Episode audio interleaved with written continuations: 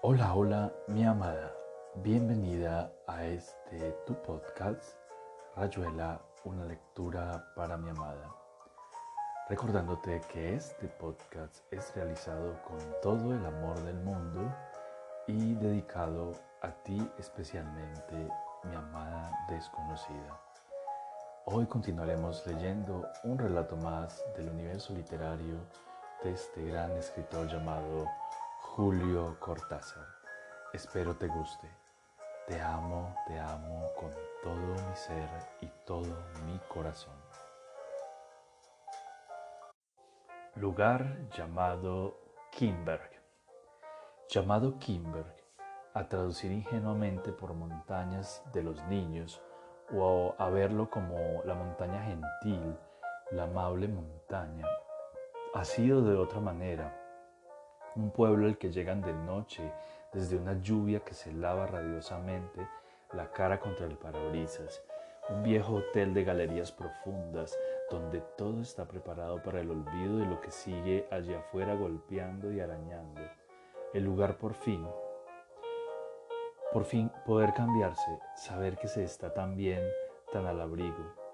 Y la sopa en la gran sopera de plata, el vino blanco, partir el pan y darle el primer pedazo a Lina, que lo recibe en la palma de la mano como si fuera un homenaje.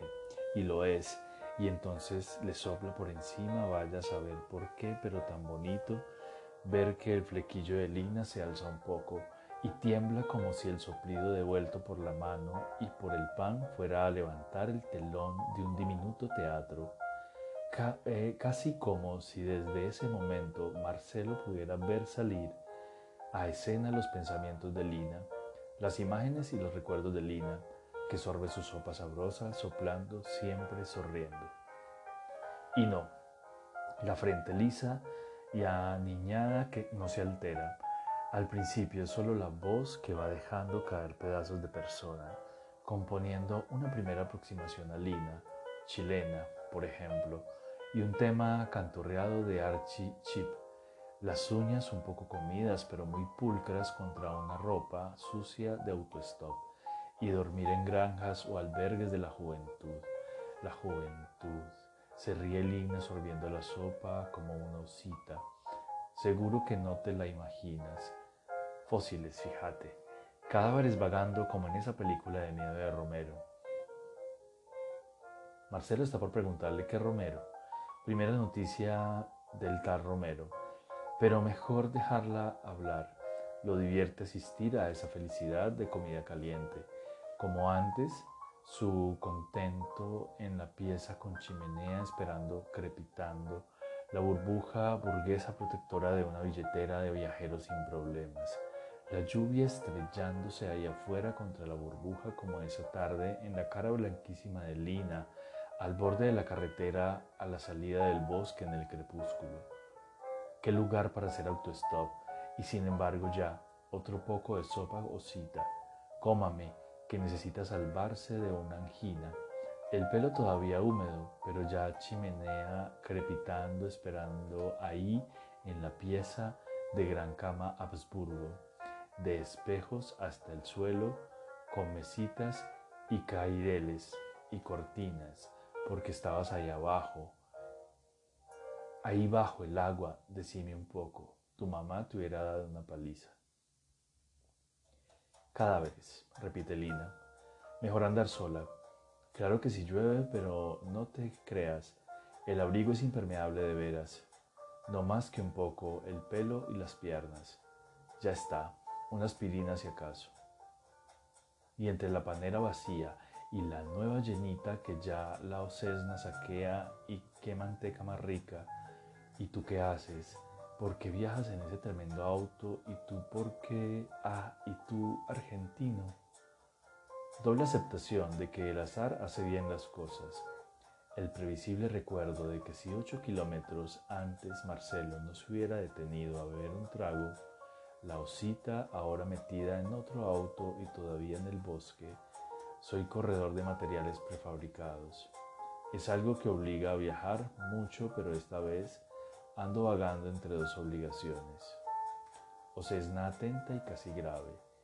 ¿Qué es eso de prefabricados, pero desde luego tema aburrido. ¿Qué le va a hacer? No puede decirle que es domador de fieras o director de cine, o Paul McCartney, la sal. Esa manera brusca de insecto o pájaro, aunque osita flequillo bailoteándole, el refrán recurrente de Archie Tienes los discos, pero como, ah, bueno, dándose cuenta, piensa irónico Marcelo, de que lo normal sería que él no tuviera los discos de Archie Chip. Y es idiota porque en realidad claro que los tiene y a veces los escucha con Marlene en Bruselas. Y solamente no sabe vivirlos como Lina, que de golpe canturrea un trozo entre dos mordiscos. Su sonrisa suma de free jazz y bocado goulash y osita húmeda de autostop. Nunca tuve tanta suerte. Fuiste bueno.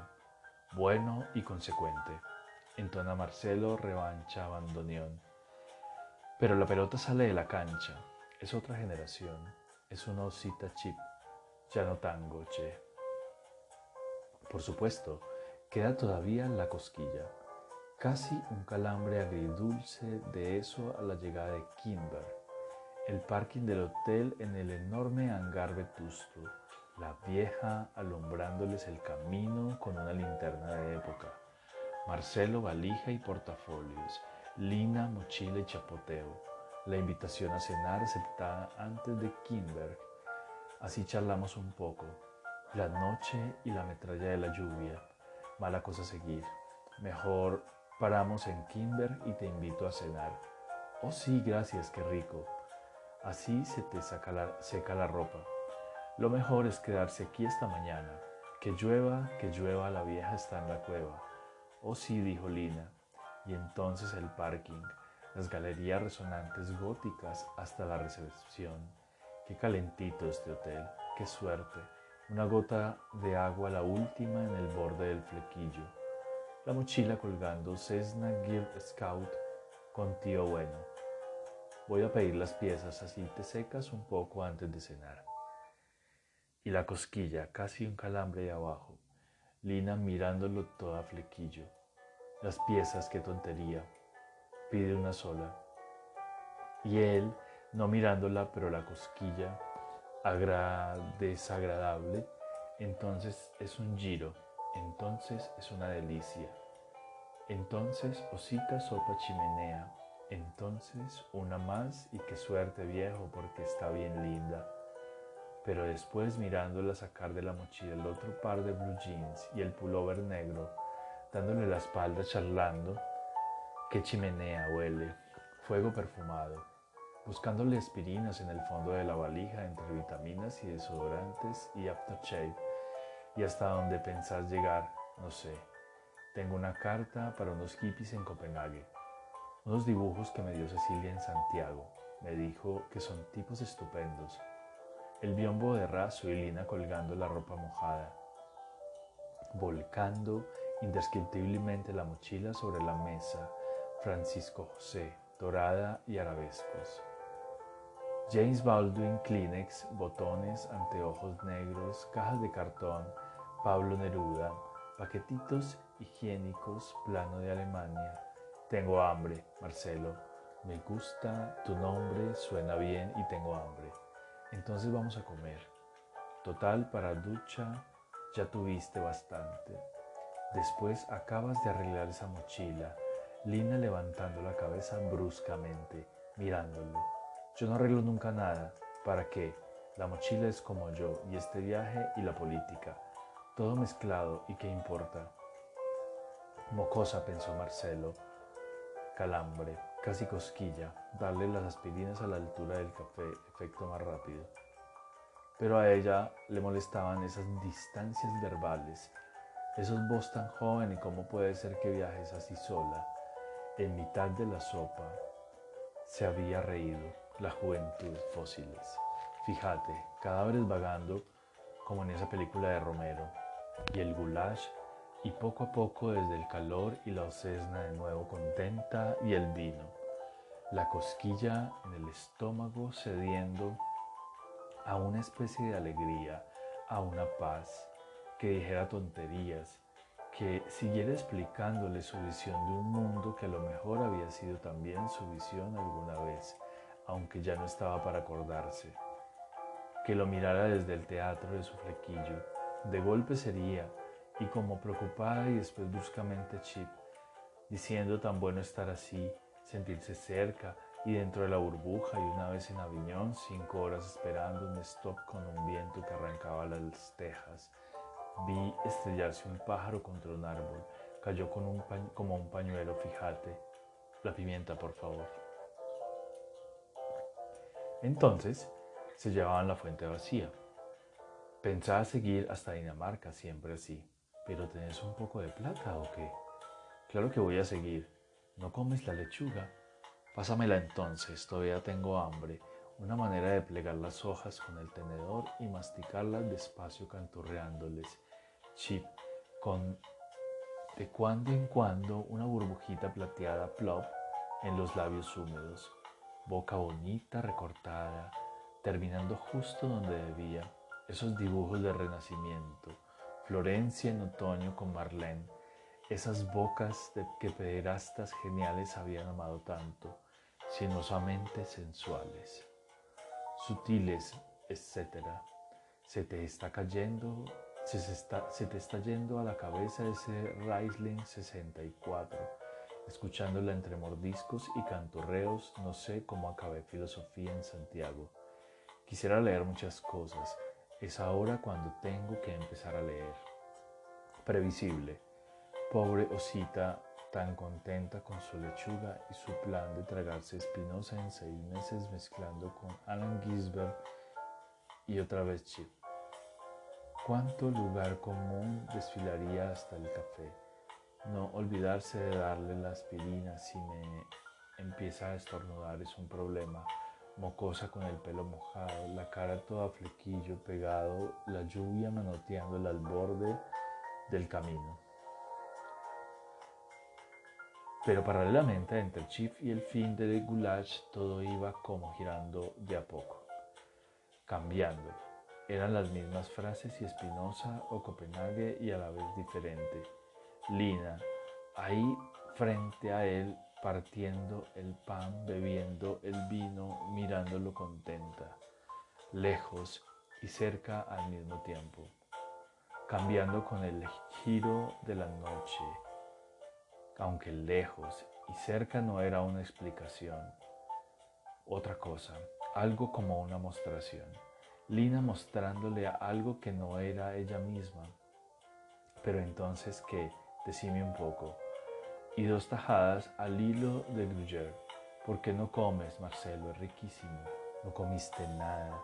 Tonto, todo un señor como tú, porque tú eres un señor. No, no. Y ahí fumando, mando, mando, mando sin comer nada, oye, y un poquito más de vino tú querrías, ¿no? Porque con este queso te imaginas, hay que decirle, hay que darle una bajadita de nada, nada, come un poco más, pan. Es increíble lo que como de pan. Siempre me vaticinaron gordura. Lo que oyes es cierto que ya tengo barriguita. No parece, pero sí, te juro, chico. Inútil esperar que hablara de cualquier cosa sensata. ¿Y por qué esperar porque tú eres un señor, no? O Cesna entre las flores del postre mirando deslumbrada y a la vez con ojos calculadores el carrito de ruedas lleno de tortas, compotas, merengues, barriguita. Si le habían vaticinado gordura, sí. Está con más crema. ¿Y por qué no te gusta Copenhague, Marcelo? Pero Marcelo no había dicho que no le gustaba Copenhague, solamente un poco absurdo eso de viajar en plena lluvia y semanas y mochila para lo más probablemente descubrir que los hippies ya andaban por California, pero te das cuenta que no importa. Te dije que no los conozco. Les llevo unos dibujos que me dieron Cecilia y Marcos en Santiago y un disquito de Mothers of Invention. Aquí no tendrán un tocadiscos para que te lo ponga. Probablemente demasiado tarde y Kimberg, date cuenta. Y Lina riéndose con violines gitanos, pero esas madres, che. La sola idea, y Lina riéndose con mucha crema y barriguita bajo pullover negro. Los dos riéndose al pensar en las madres aullando en Kimber. La cara del hotelero y ese calor que hacía rato reemplazaba la cosquilla en el estómago, preguntándose si no se haría la difícil, si al final la espada legendaria en la cama, en todo caso el rollo de la almohada y uno de cada lado, barrera moral, espada moderna. Chip, ya está, empezás a estornudar. Toma la aspirina que ya traen el café. Voy a pedir coñac que active el salicílico. Lo aprendí de buena fuente. Y en realidad él no había dicho que no le gustaba Copenhague pero la osita parecía entender el tono de su voz más que las palabras, como él cuando aquella maestra de la que se había enamorado a los 12 años, que importaban las palabras frente a ese arrullo, y eso que nacía de la voz con un deseo de calor, de que lo arroparan y caricias en el pelo. Tantos años después el psicoanálisis, angustia, va, nostalgia del útero primordial, todo, al fin y al cabo, desde el vamos flotaba sobre las aguas. Lea la Biblia, 50 mil pesos para curarse de los vértigos y ahora esa mocosa que le estaba como sacando pedazos de sí mismo. Sí, pero, eh, pero claro, si te la tragas en seco, ¿cómo no se te va a pegar en la garganta, bobeta? Y ella está revolviendo el café, de golpe levantando unos ojos aplicados mirándolo con un respeto nuevo. Claro, que si le empezaba a tomar el pelo se lo iba a pagar doble, pero no. De veras, Marcelo, me gustas cuando te pones tan doctor y papá. No te enojes, siempre digo que lo que no tendría que no te enojes, pero si no me enojo, pavota, si no te enojaste un poquito porque te dije doctor y papá, no era en ese sentido, pero justamente se nota tan bueno cuando me hablas de la aspirina y fíjate que te acordaste de buscarla y traerla. Yo ya me había olvidado. Chip, ¿ves cómo me hacía falta? Y eres un poco cómico porque me miras tan doctor. No te enojes, Marcelo. Qué rico este coñac con el café. Qué bien para dormir. Tú sabes que... Y sí, en la carretera desde las 7 de la mañana tres autos y un camión, bastante bien en conjunto salvo la tormenta. Al final, pero entonces Marcelo y Kimber y el cognac chip.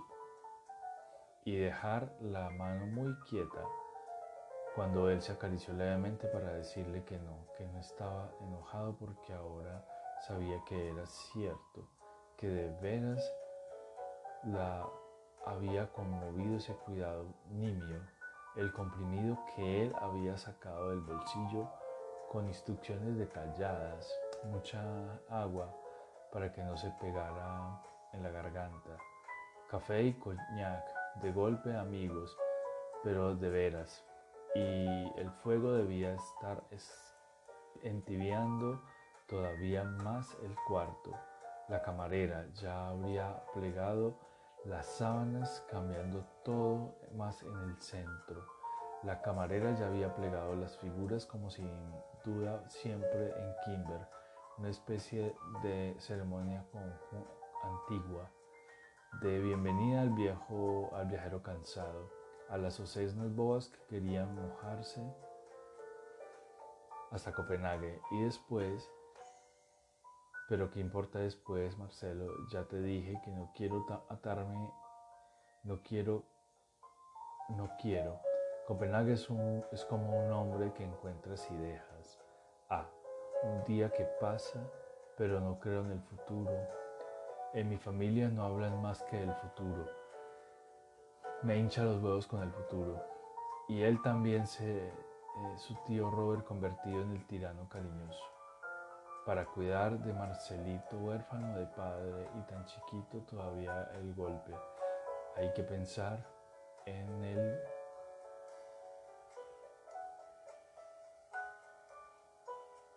mañana, mijo. La jubilación ridícula del tío Roberto. Lo que hace falta es un gobierno fuerte. La juventud de hoy piensa más que en divertirse.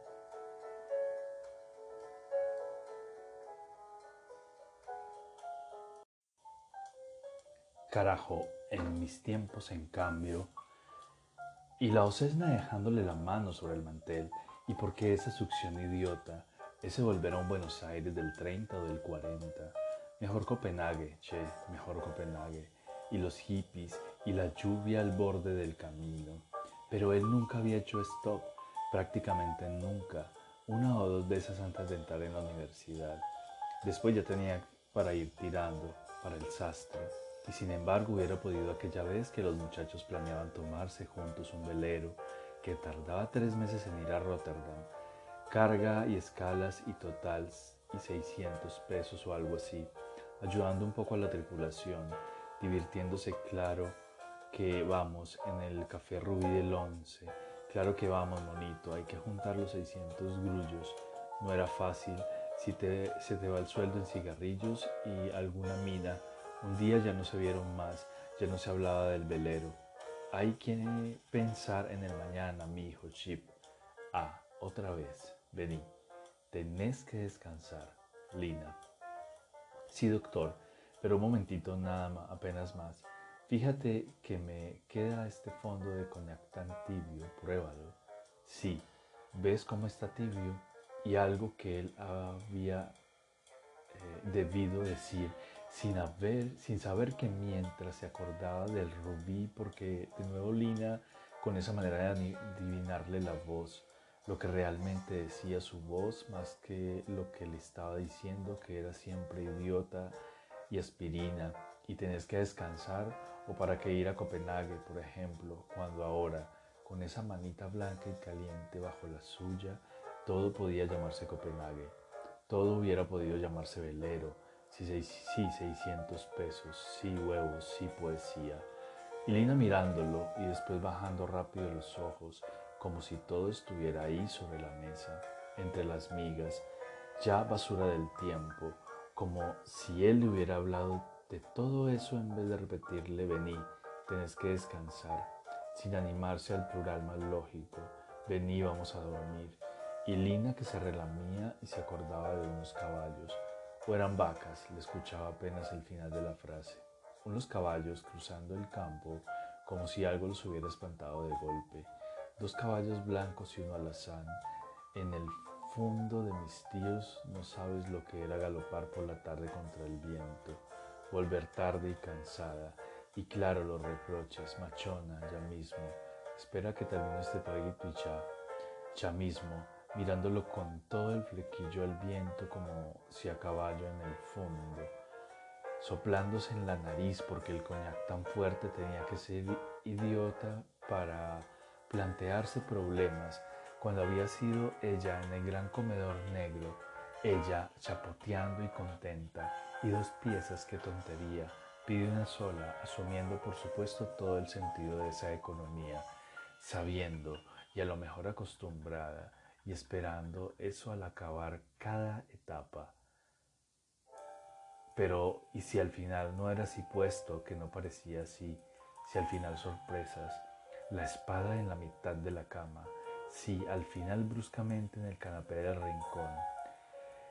Claro que entonces él, un caballero, no te olvides de la chalina, nunca vi una escalera tan ancha, seguro que fue un palacio, Hubo condes que daban fiestas con candelabros y cosas, y las puertas, fíjate esa puerta, pero si es la nuestra, pintada con ciervos y pastores, no puede ser.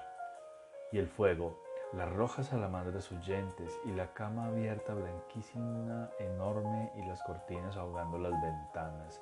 Ah, qué rico, qué bueno. Marcelo, ¿cómo vamos a dormir? Espera que por lo menos te muestre el disco. Tiene una tapa preciosa. Les va a gustar.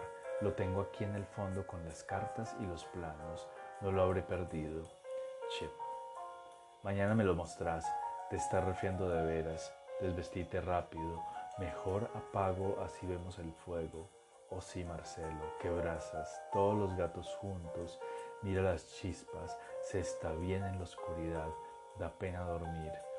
Y él dejando el saco en el respaldo de un sillón, acercándose a la suezna acurrucada contra la chimenea, sacándose los zapatos junto a ella, agachándose para sentarse frente al fuego, viéndole correr la lumbre y las sombras por el pelo suelto, ayudándole a soltarse la blusa, buscándole el cierre del sostén, su boca ya contra el hombro desnudo, las manos yendo de casa entre las chispas, como cosa chiquita, osita boba, en algún momento ya desnudos de pie frente al fuego y besándose, fría la cama y blanca, y de golpe ya nada, un fuego total corriendo por la piel, la boca de Lina en su pelo, en su pecho, las manos por la espalda, los cuerpos dejándose llevar y conocer, y un quejido apenas, una respiración anhelosa, y tener que decirle, porque eso sí tenía que decírselo, antes del fuego y del sueño tenía que decírselo. Lina, no es por agradecimiento que lo haces, ¿verdad? Las manos perdidas en su espalda, subiendo como látigos a su cara, a su garganta, apretándolo furiosas, inofensivas, dulcísimas y furiosas, chiquitas y rabiosamente hincadas, casi un sollozo, un quejido de protesta y negación, una rabia también en la voz. ¿Cómo puedes? ¿Cómo puedes, Marcelo? Y ya así, entonces sí, todo bien así. Perdóname mi amor, perdóname, tenía que decírtelo, perdóname dulce, perdóname. Las bocas, el otro fuego, las caricias de rosados bordes, la burbuja que tiembla entre los labios, fases del conocimiento, silencios en que todo es piel o lento correr de pelo, ráfaga de párpado, negación y demanda, botella de agua mineral que se bebe del bollete, que va pasando por una misma sed de una boca a otra, terminando en los dedos que tantean en la mesa de luz que encienden. Hay ese tipo de cubrir la pantalla con un slip, con cualquier cosa. De dorar el aire para empezar a mirar a Lina de espaldas, a la osesna de lado, la osita boca abajo, la piel liviana de Lina que le pide un cigarrillo, que se sienta contra las almohadas. Eres huesudo y peludísimo, Chip. Espera que te tape un poco si encuentro la frazada. Mírala a los pies, me parece que se le chamuscaron los bordes, como si no nos dimos, como no nos dimos cuenta, Chip. Después el fuego lento y bajo en la chimenea, en ellos decreciendo y dorándose, ya el agua bebida, los cigarrillos, los cursos universitarios eran un asco, me aburría tanto.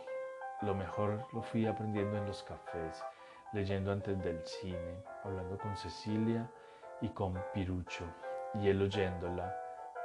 El Rubí, también parecidamente Rubí 20 años antes.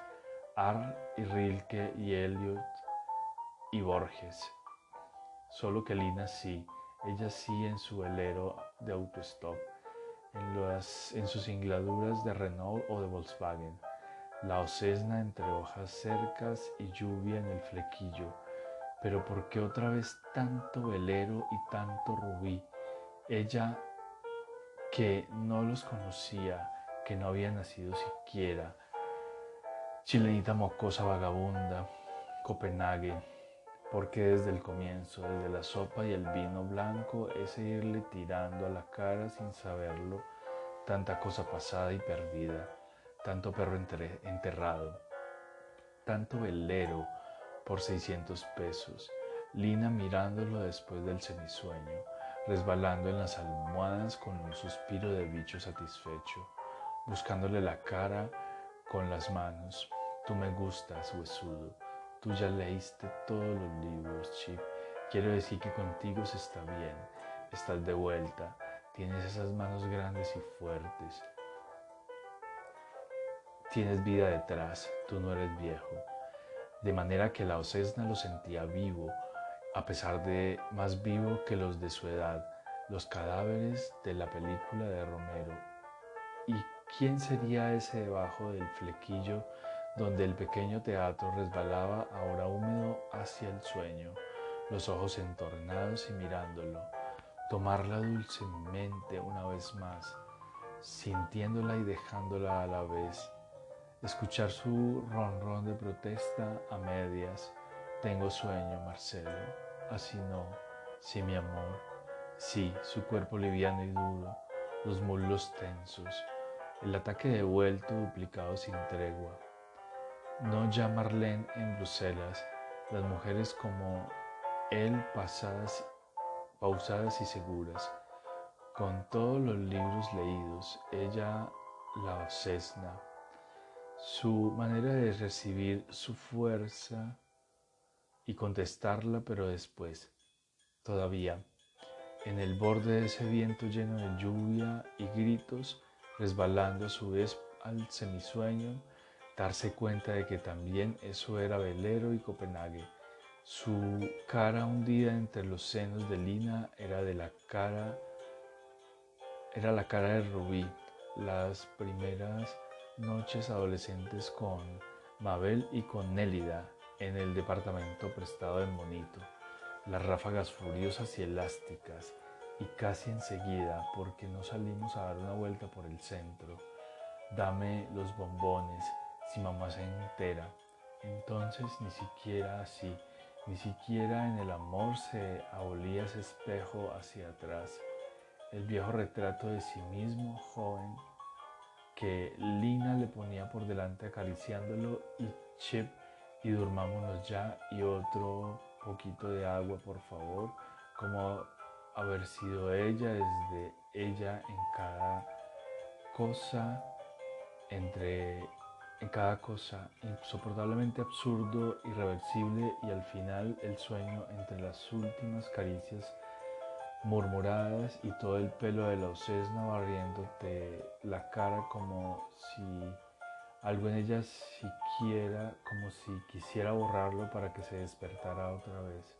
Marcelo, como se despertó a las nueve y Lina en el sofá se peinaba canturreando, vestida yaco para otra carretera y otra lluvia. No hablaron mucho, pero fue un desayuno breve y había sol. A muchos kilómetros de Kinberg se separaron a torno a tomar otro café. Lina, cuatro terrones y la cara como lavada, ausente, una especie de felicidad abstracta. Entonces tú sabes, no te enojes, dime que no te vas a enojar, pero claro que no, decime lo que sea. Si necesitas algo, deteniéndose junto justo al borde del lugar común porque la palabra había estado ahí como los billetes en su cartera, esperando los usaran y ya a punto de decirle cuando la mano de Lina tímida en la suya, el flequillo topándose, topándole los ojos y por fin presentarle si podía seguir otro poco con él aunque ya no fuera la misma ruta. ¿Qué importaba? Seguir un poco más con él porque se sentía tan bien, que durara un poquito más con este sol. Dormiremos en un bosque, te mostraré el disco y los dibujos, solamente hasta la noche si quieres, y sentir que sí, que quería, que no había ninguna razón para que no quisiera, y apartar lentamente la mano y decirle que no, mejor no, ¿sabes? Aquí vas a encontrar fácil. Es un gran cruce y la ocesna acatando como bruscamente golpeada y lejana, comiéndose cara abajo los terrones de azúcar, viéndolo pagar y levantarse y traerse la mochila y besarla en el pelo y darle la espalda y perderse en un furioso cambio de velocidades. 50, 80, 110, la ruta abierta para los corredores de materiales prefabricados. La ruta sin Copenhague y solamente llena de veleros podridos en las cunetas, de empleos cada vez mejor pagados, del murmullo porteño de Rubí, de la sombra del plátano solitario. En el volante como Lina había bajado la cara porque así la bajan las ositas para comer el azúcar. Y aquí termina Rayuela una lectura para mi amada. Este capítulo fue realizado con todo el amor del mundo dedicada a la dama más hermosa de mi vida, mi amada desconocida. Te amo, te amo con todo mi corazón.